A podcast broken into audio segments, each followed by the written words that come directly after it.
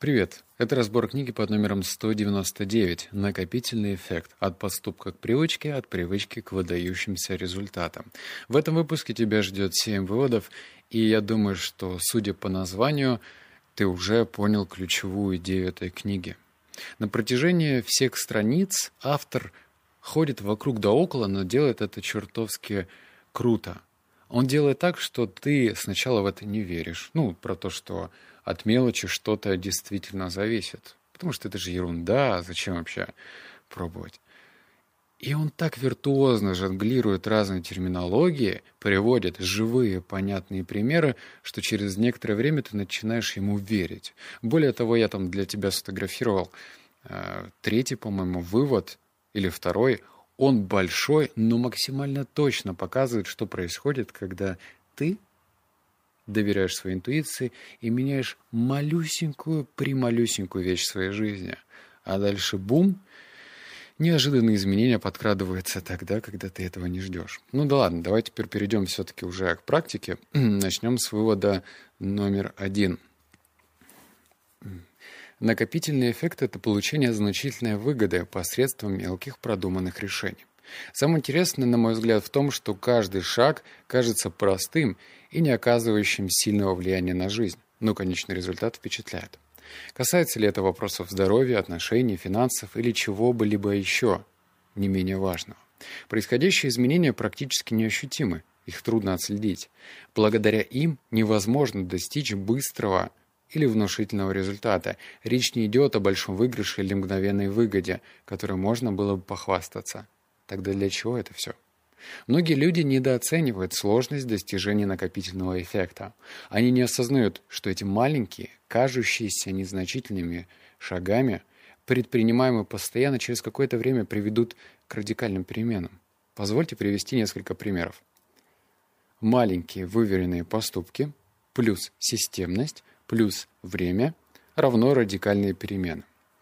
На этом вывод закончен, и, знаешь, это по ходу начинает превращаться в своеобразную классику. Объясню. Когда ты открываешь э, книги по финансовой грамотности, то там автор считает просто обязанным написать пример со сложным процентом. Ой, сколько раз я натыкался на все эти истории, на все эти притчи, когда однажды к царю пришел, я уже даже не помню кто там, не знаю, торговец, монах или кто-то еще и сказал, что вот давай возьмем шахматную доску, положим туда одну рисинку и будем число риса умножать на 2. И вот столько ты мне будешь должен. Ну, короче, по итогу получилось то, что там царь задолжал просто этому монаху э, целое состояние. Здесь та же самая история. Если э, в финансовой области сложность сложный процент — это просто какая-то мекка, это восьмое чудо света, то здесь история про то, что маленькие, незначительные изменения, вот оно, наверное, девятое чудо света. Еще раз формула такая. Маленькие выверенные поступки плюс системность плюс время равно радикальные перемены. Забавно, что еще я просто углублюсь немножко, что в этой формуле нет ничего сложного. Мне сразу вспоминается дебильные, дурацкие уроки э, по алгебре, которые, конечно же, я не помню. Да вообще, я не знаю, если поймать кого-нибудь на улице и сказать, а помнишь тангенсы, котангенсы, косинусы, херосинуса? Можешь ли ты воссоздать в голове какой-то пример?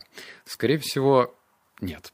Вот я либо осел, но я точно этого ничего не помню. Однако здесь все просто. Маленькие вываренные поступки. Что это такое? Об этом дальше в выводах. Системность. Системность — это когда ты делаешь из раза в раз простые понятные действия. Время, ну тут все очевидно. Да? Равно радикальные перемены. Вывод номер два. Э, пример цепной реакции. Он будет не маленький, возможно, обидный. Но я тебя попрошу сохранить внимание, пока я буду читать. Эта история, э, она очень показательна. Итак, Брэд готовил кексы по рецепту, подсмотренному на одном из кулинарных каналов. Он этим очень гордился. Семье нравится, когда, кажется, все вокруг довольны. Он начинает выпекать их все чаще, да еще и другие сладости. Ему нравится его стряпня, поэтому он начинает больше есть, но пока не настолько, чтобы это стало всем заметным. Однако переедание делает его неповоротливым. По утрам он сонный, поэтому немного не в духе. Сонливость и раздражительность стали влиять на его работу. Его продуктивность снизилась, за что он стал выслушивать замечания от начальства. К концу дня он не ощущает удовлетворения от работы, а уровень энергии на нуле. Дорога домой кажется более долгой и требует больше сил. Все это побуждает его к перееданию. Стресс часто оказывает такое влияние. Из-за отсутствия энергии Брэд все реже куда-нибудь выходит со своей женой. У него и потребности в этом нету. Она скучает по прошлым временам и близко к сердцу принимает его отказы. Как результат, редких выводов с женой, отсутствие движения, свежего воздуха и общения с близким человеком эндорфина у Брэда не вырабатывается в достаточном количестве, поэтому он чувствует себя разбитым. Чтобы оправдать свое состояние, он ищет проблемы в себе и окружающих, перестает общать, обращать внимание на жену, его тело становится дряблым, уверенный в себе самооценка падает, и ему уже не до романтики. Брэд не осознает, насколько потеря былой энергичности и отсутствие внимания к жене влияет на их отношения. Он чувствует себя потерянным. По вечерам он стал засиживаться перед телевизором, потому что это просто и отвлекает от мыслей. Заметив его отделение, ой, отдаление, жена Брэда сначала открыто выражает недовольство, демонстрируя свои потребности. Когда это не срабатывает, она прекращает бороться. Я одинока. Все свои силы она направляет на работу и все больше времени проводит с подругами, удовлетворяя потребность в общении. С ней начинает заигрывать мужчина, и это позволяет ей снова почувствовать себя желанной. Она не обманывает Брэда, но он понимает, что что-то происходит. При этом он не осознает связь своих поступков и поведения с семейными проблемами и обвиняет во всем жену. И обидно, и в то же время можно сказать следующее. Ну что же, этот пример высосан из пальца, он ничего не имеет с реальной жизнью, однако можно поспорить. Конечно же, любая история, особенно расписанная в красках, должна иметь, ну, какой-то такой, знаешь, назящий эффект, ну, чтобы она тебя задела. Может быть, автор намеренно утрирует что-то, приукрашает, но в то же время история про кексы маленькие безобидные кексы и желание Брэда побольше их готовить, потому что вкусненько. А как результат меньше энергии, меньше удовлетворенности от работы, меньше проведения с друзьями, с женой, конечно неудовлетворенной жены, и вот брак трещит по швам. Можно по-разному расценивать этот пример, но что-то как-то он меня задел, и я подумал, вот оно же. Пример, когда малюсенькое действие имеет такой большой результат. Вывод номер три. Все в нашей жизни э, появилось благодаря тому, что когда-то вы приняли то или иное решение. Выбор всегда находится в основе каждого результата. Каждый выбор обуславливает поведение, которое со временем превращается в привычку. Сделайте плохой выбор, и снова окажетесь в самом начале пути. Снова придется делать выбор, порой еще сложнее предыдущего. Не будете выбирать вообще? И станете просто пожинать плоды своего пассивного поведения и плыть по течению. По сути, вы делаете выбор, а затем выбор делает вас. Автор – красавчик. Автор обыграл такую скучную и вызывающую легкий мандраж и раздражение тему, как привычку. Я знаю это по собственному боту, ну, точнее, тому проекту, который мы сделали – про 20 привычек, как их внедрять. Я же вижу всю внутреннюю кухню, как некоторые участники, которые решили пройти игру бесплатно, где они спотыкаются, где они опускают руки. И кажется, вот ответ на поверхности, что каждый выбор обуславливает поведение, которое со временем превращается в привычку. Привычка звучит, на первый взгляд, страшно, потому что ты понимаешь, да блин, я же люблю брать банку мороженого, включать свой любимый Netflix или что там, русские аналоги, Иви, Яндекс, Шмяндекс и смотреть любимые сериалы. Как же так? Как вообще в мое расписание вклинить что-нибудь полезное? Не, не хочу. Жизнь одна, одна надо наслаждаться. И вот, все. Никаких точных ответов, зачем тебе это делать, нету. Тебя и так все устраивает. А все начинается с поведения, когда ты понимаешь, что и зачем ты делаешь. Вывод номер четыре. Он тоже не маленький, поэтому внимание. Несколько лет назад друг жаловался на свою жену. На мой взгляд, она была потрясающей женщиной, ему с ней повезло. Я на это не раз указывал, а он только повторял, почему именно она виновата в его несчастьях. И тут я ему рассказал о случае, который кардинально изменил мой брак. На один из дней благодарения я решил преподнести своей жене в качестве подарка дневник. На протяжении года я каждый день записывал в него все то, за что я был ей благодарен. Как она общалась с друзьями, как заботилась о наших собаках, как посетила свежее, э, постелила свежее постельное белье, какое сочное блюдо она приготовила или как красиво уложила прическу. Любой момент. Я замечал поступки, которые меня трогали, или описывал качества и черты характера, которые в ней заценил. Все это я тайно фиксировал в дневник и к концу года заполнил его целиком. Когда на День Благодарения вручил дневник жене, она воскликнула, что это самый лучший подарок, который она когда-либо получала. Даже лучше BMW, который я подарил ей э, на день рождения. Но самое интересное, что на меня этот подарок произвел даже еще большее впечатление. Ежедневные наблюдения заставили меня взглянуть на положительные стороны моей жены. Я осознанно обращал внимание на поступки, которые она совершала в кавычках правильно. Это событие затмило все отрицательные моменты, на которые я раньше жаловался. Я снова почувствовал себя влюбленным, может, даже сильнее, чем когда-либо, потому что теперь я чувствовал все тонкости ее характера, а не только очевидные вещи.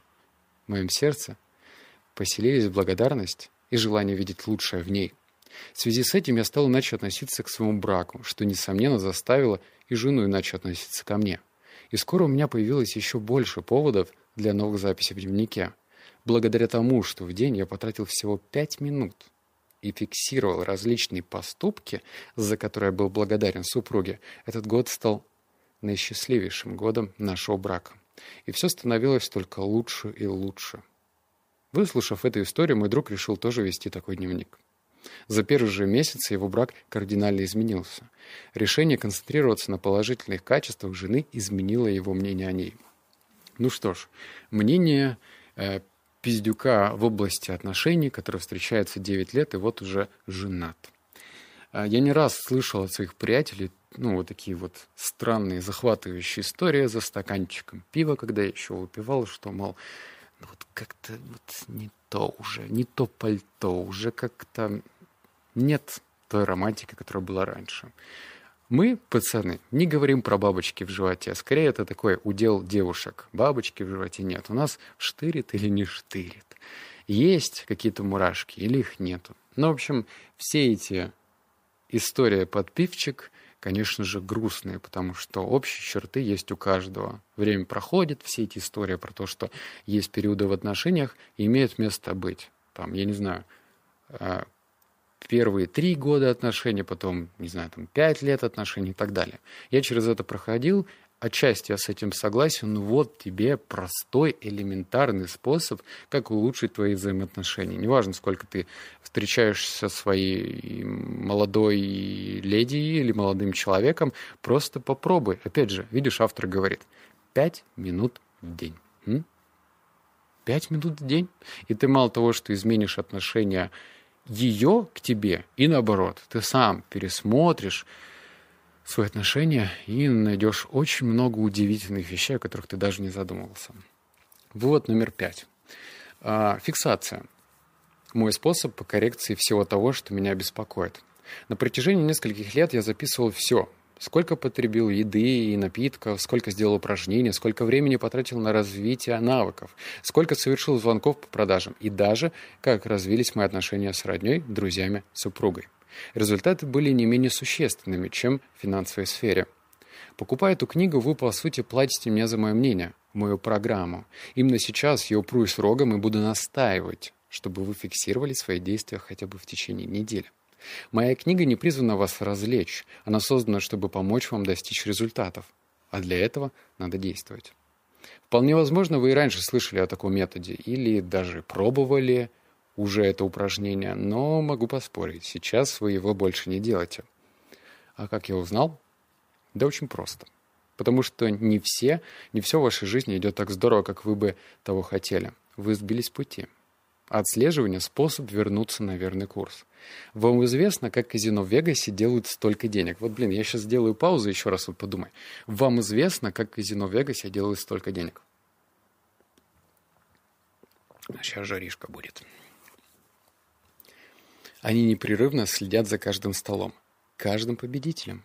Почему тренеры, готовящиеся спортсменам к Олимпиаде, столько зарабатывают? Потому что отслеживают каждую тренировку, каждую калорию, каждый витамин своих подопечных.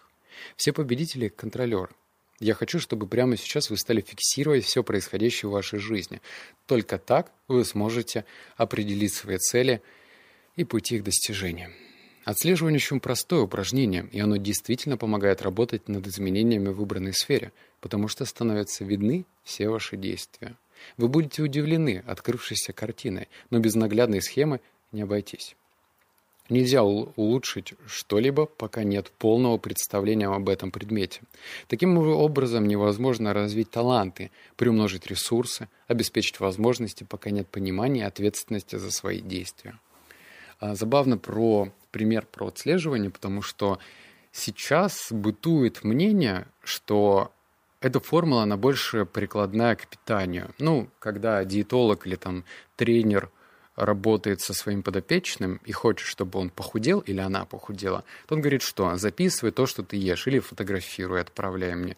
Про питание, почему это, это, это прям так говорится открыто, а вот так, чтобы ты документировал какие-то свои действия, где ты хочешь увеличиться x2, x3, x4, то вот как-то тишина. Как-то об этом мало кто говорит. Ну, потому что это рутина, наверное, или потому что это выглядит скучно, ну, так сидеть и записывать. А что, если ты будешь не знаю, прослушивать, анализировать. Я помню свою историю, когда я продавал по телефону, я любил переслушивать свои звонки и фиксировать, где я ну, делаю, допускаю очередные факапы, а где что-то идет хорошо. И вот такой самоанализ мне позволял выровнять свой разговор, а значит поднять конверсию. И ведь этот же прикладной вывод можно взять и накладывать на, те, на ту деятельность, которая тебя больше всего интересует. Отношения? Да ладно. Похудение? Держи, пробуй. Бизнес? Ну, тоже можно. Все это реально применить в той области, где ты хочешь ее применить. Вот номер шесть. А, забудьте о силе воли. Пришло время силы зачем.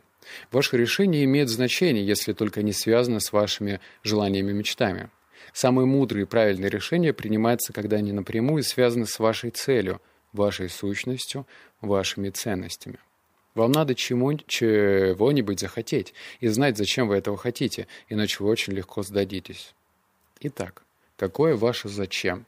Для значительных перемен в жизни нужна серьезная мотивация, а чтобы заставить вас захотеть, осуществить необходимые изменения, ваше зачем должно действительно вас мотивировать. Вы должны захотеть проснуться и двигаться, двигаться, двигаться в течение многих лет. Итак, что может побудить вас к этому? Принципиально определить ваше зачем. Вас мотивирует ваша страсть, источник вашего энтузиазма, горючее вашей настойчивости. Вы должны знать свое зачем. Почему все возможно? Сила вашего зачем помогает вам вытерпеть лишение, рутину и упорный труд. Все ваши «как» не имеют значения, пока ваше «зачем» не обладает должной силой.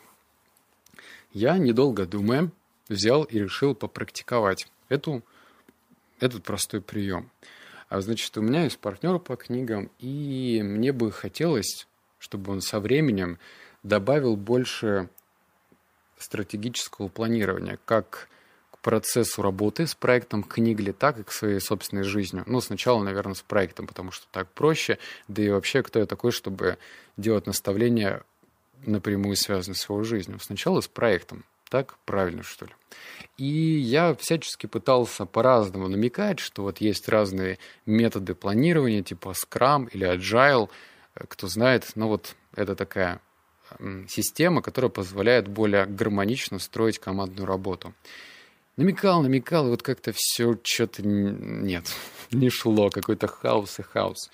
И я в конечном итоге купил ему книгу по планированию, Scrum, и Сейчас он читает. На книге появятся даже его личные обзоры. Я безумно горд, что на это сделает. Но дело не в этом. История про то, что я решил попробовать э, расписать этот прием зачем.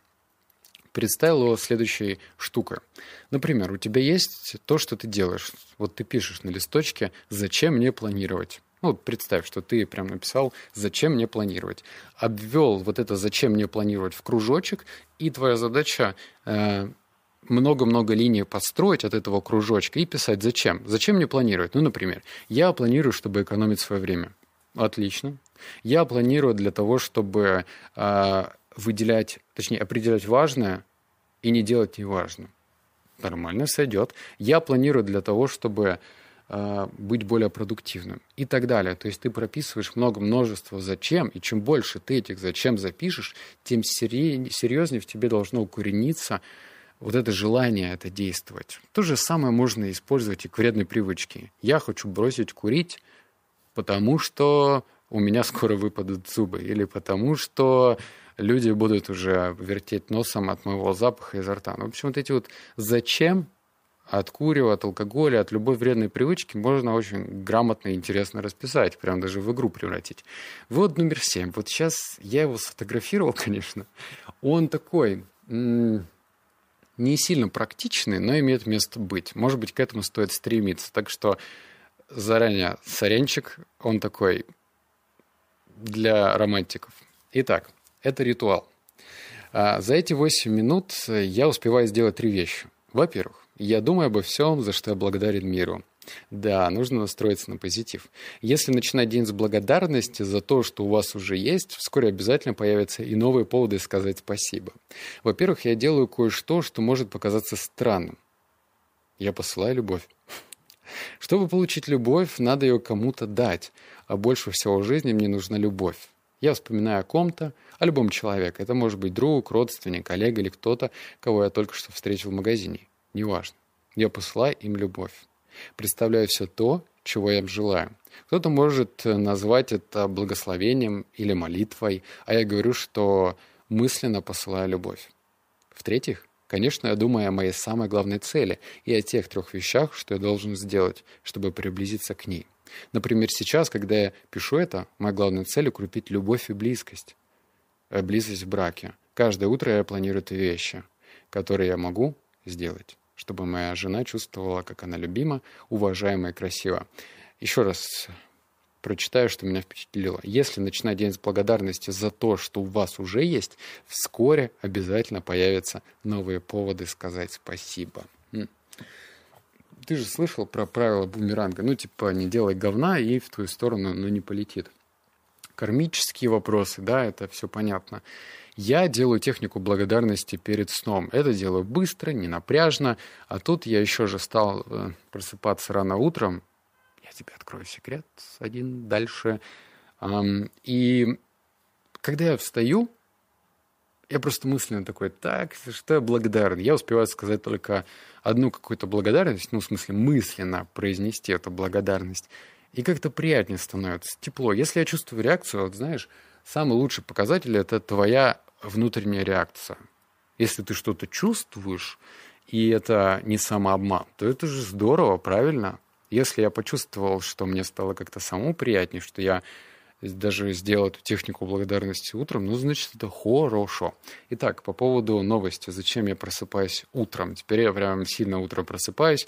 Спасибо книге «Клуб пяти утра» от Роберта Шармы. Ты услышишь этот обзор чуть позже.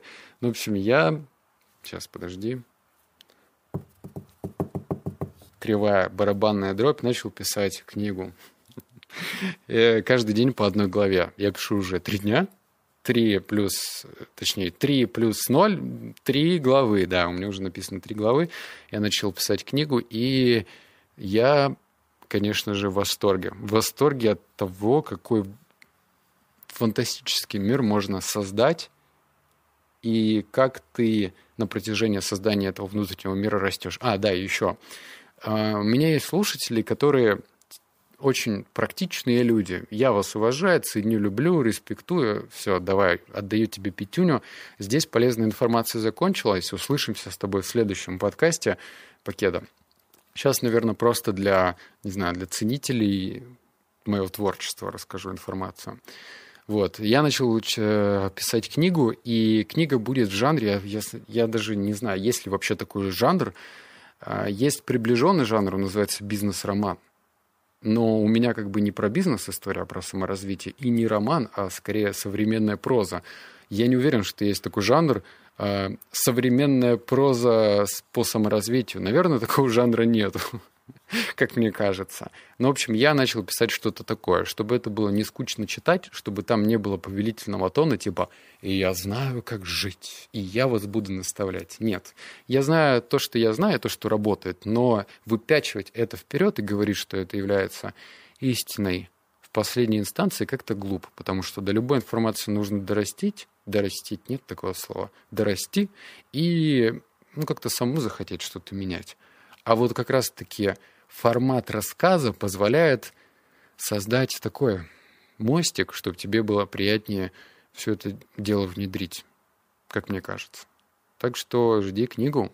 Я сейчас читаю параллельно книгу, которая называется «Литературный марафон», роман за 30 дней, так что вот каждый день пишу по одной главе.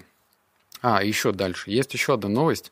Она такого а, загадочного плана. Я не буду тебе говорить всех тонкостей, но ты, пожалуйста, повнимательнее, потому что то, что я скажу, нельзя говорить. А, значит, в посте в Телеграме будет на час появляться секретная ссылка. Не спрашивай, что там будет написано, внимательно посмотри. Если ты слушаешь мой подкаст прямо сразу, ты эту ссылку увидишь. Там есть слово «библиотека» а еще слово «без», а еще ограничение.